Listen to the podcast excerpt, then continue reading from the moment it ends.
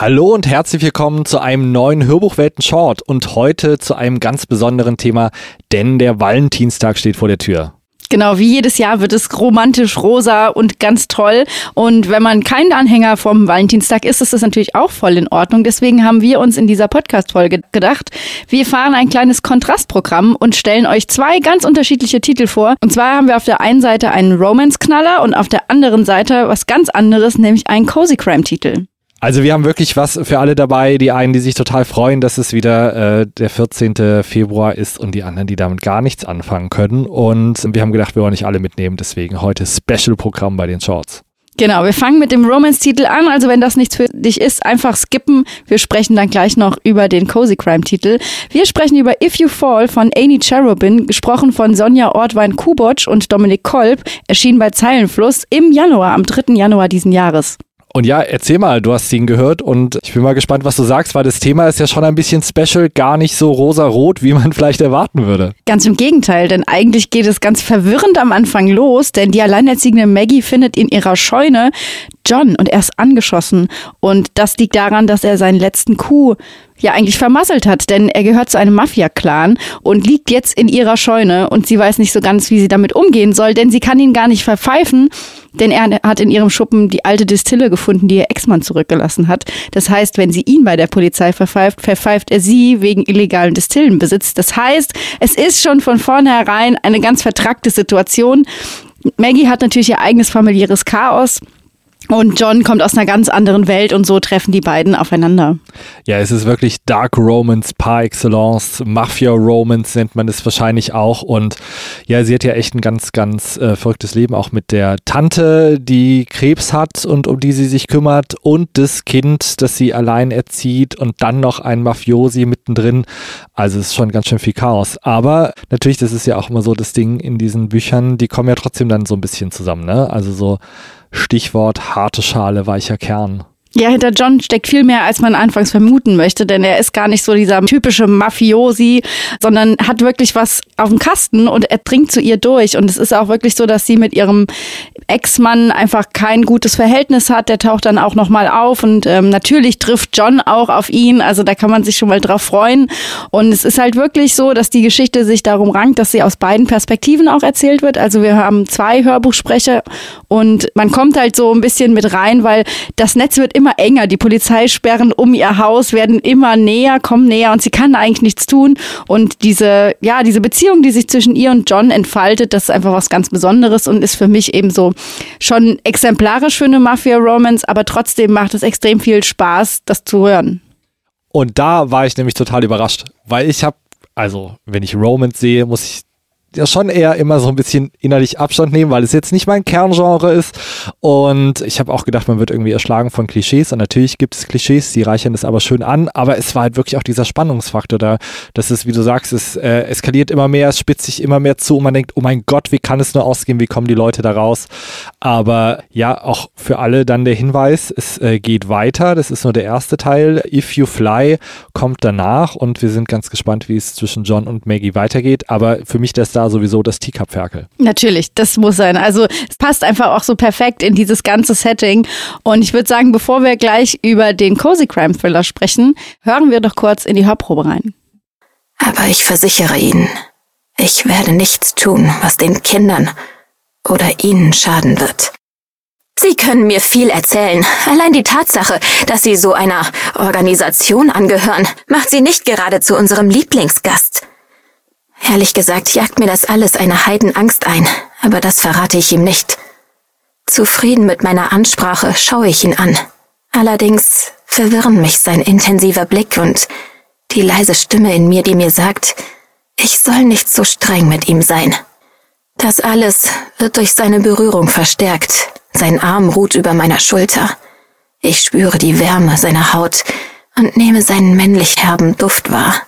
Verdammt, er ist mir viel zu nah. Und es macht etwas mit mir, wie seine Augen über mein Gesicht wandern. Hitze breitet sich in meinem Bauch aus. Verfrachten Sie mich deshalb in das Gästezimmer? Oder wollen auch Sie mir aus dem Weg gehen?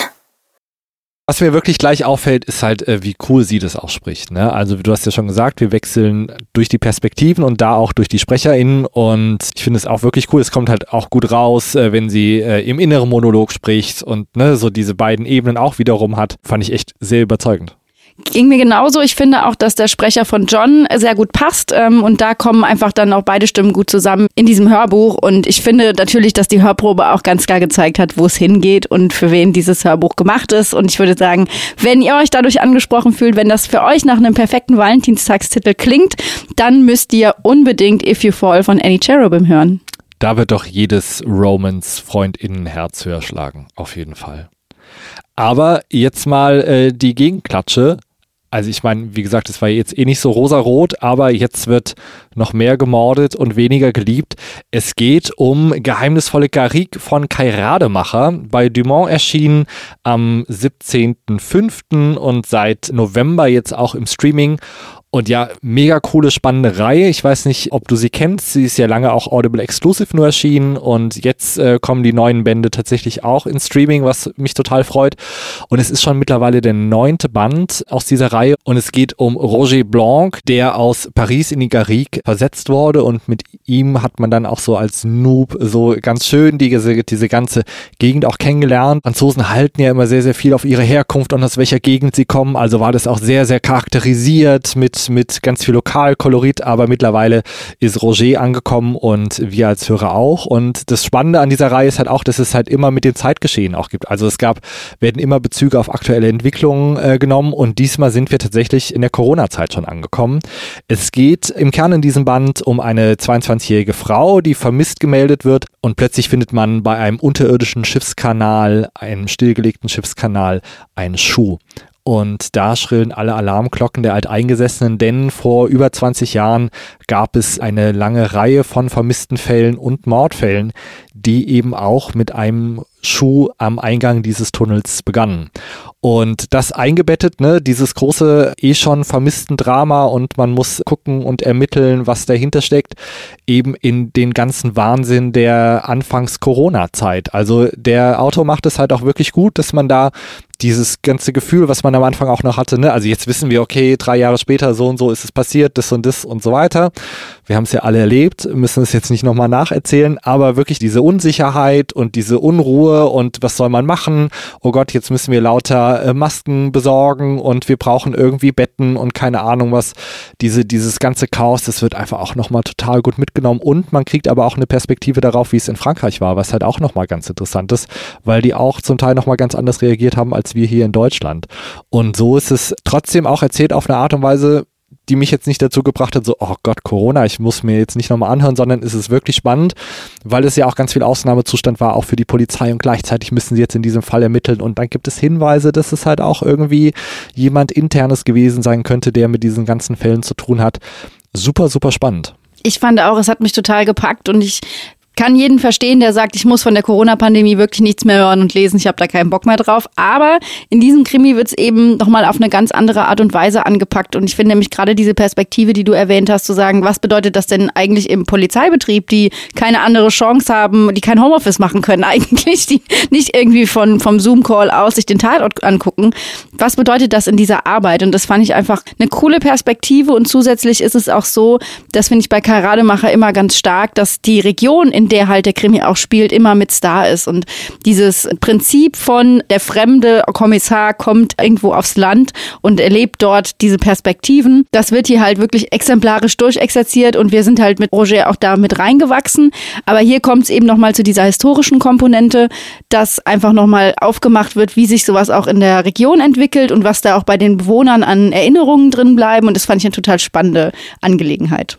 Und ich würde vorschlagen, wir hören einfach mal rein, wie es auch performt wurde. Sylvain starrte ihn an. Verzweiflung verzerrte seine jungenhaften Züge. Verstehen Sie denn nicht, mon Kapitän? Was soll ich verstehen? Es ist ein linker Schuh am Tunnel du Rove. Ich weiß nicht, wovon Sie reden, Brigadier. Ein Mörder. Jemand, den wir nie gefasst haben. Nach so vielen Jahren schlägt er wieder zu. Fabienne und Blanc sprangen zu ihm und griffen ihm unter die Arme, weil Sylvain plötzlich so heftig taumelte, dass sie Angst hatten, er könnte in den Kanal stürzen. Nehmen Sie sich zusammen, Sylvain, beschwor ihn Fabienne. Noch wissen wir gar nichts. Vielleicht klärt sich alles ganz schnell auf und heute Abend lachen Letitia und Sie über die ganze Aufregung. Sylvain blickte von einem zum anderen und schüttelte schließlich resigniert den Kopf. Haben Sie denn nie mit den Disparus du Rove zu tun gehabt? Ich habe den Fall auf der Gendarmerie-Schule durchgenommen. Blanc und Fabienne wechselten unauffällig einen ratlosen Blick. Wir werden es später im Computer der Gendarmerie nachprüfen, versprach Fabienne. Disparu du Rove, dachte Blanc. Die Verschwundenen von Rove. Nie gehört, aber das klang überhaupt nicht gut. Was mich total freut, ist, dass auch Oliver Siebeck die Bände liest, genauso wie bei den Audible-Titeln, sodass wir da auch wirklich die Kontinuität haben und seine grandiose Stimme uns halt einfach durch die Provence führt. Das ist für mich auch so was, was überhaupt nicht geht, wenn eine Reihe zwischendrin einen Sprecher wechselt. Also wenn ich mich gerade, ich meine auch, wir haben es ja gehört, es sind extrem viele französische Namen und es gibt so einen gewissen Flair, man ist sofort vor Ort, man lässt sich komplett fallen und wenn man sich in so einer Reihe wiederfindet und fallen lässt und dann wechselt sich der Sprecher, das ist einfach schade und deswegen hat es mich extrem gefreut, dass die Bände auch wieder von ihm gelesen werden und es ist einfach bei diesem Fall wirklich so, man hat es gemerkt in der Hörprobe, diese Angst, dass man einen ungelösten Fall hat und dass dieser Mörder zurück sein könnte, die ist halt bei den Locals total präsent und da ist natürlich Silver ganz oben dabei, der das alles kennt und nochmal alle mitnehmen kann.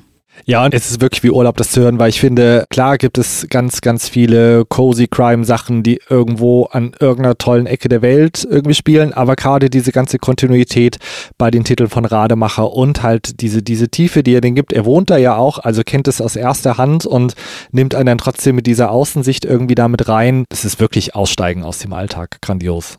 Deswegen der perfekte Titel, um nicht an den Valentinstag zu denken. Deswegen haben wir ihn mitgebracht, um einfach ein Alternativprogramm zu bieten. Ihr habt die Wahl, ihr könnt euch entscheiden, welches Hörbuch ihr tatsächlich hören wollt. Das, was wir hier gerade als letztes vorgestellt haben, war Geheimnisvolle Garik von Kai Rademacher. Und natürlich findet ihr beide Hörbücher auch in unserer entsprechenden Playlist zum Podcast. Da findet ihr nämlich immer unsere Podcast-Folge und die Hörbücher, die wir besprechen. Das einfach abonnieren, dann verpasst ihr nie wieder einen Hörbuchtipp.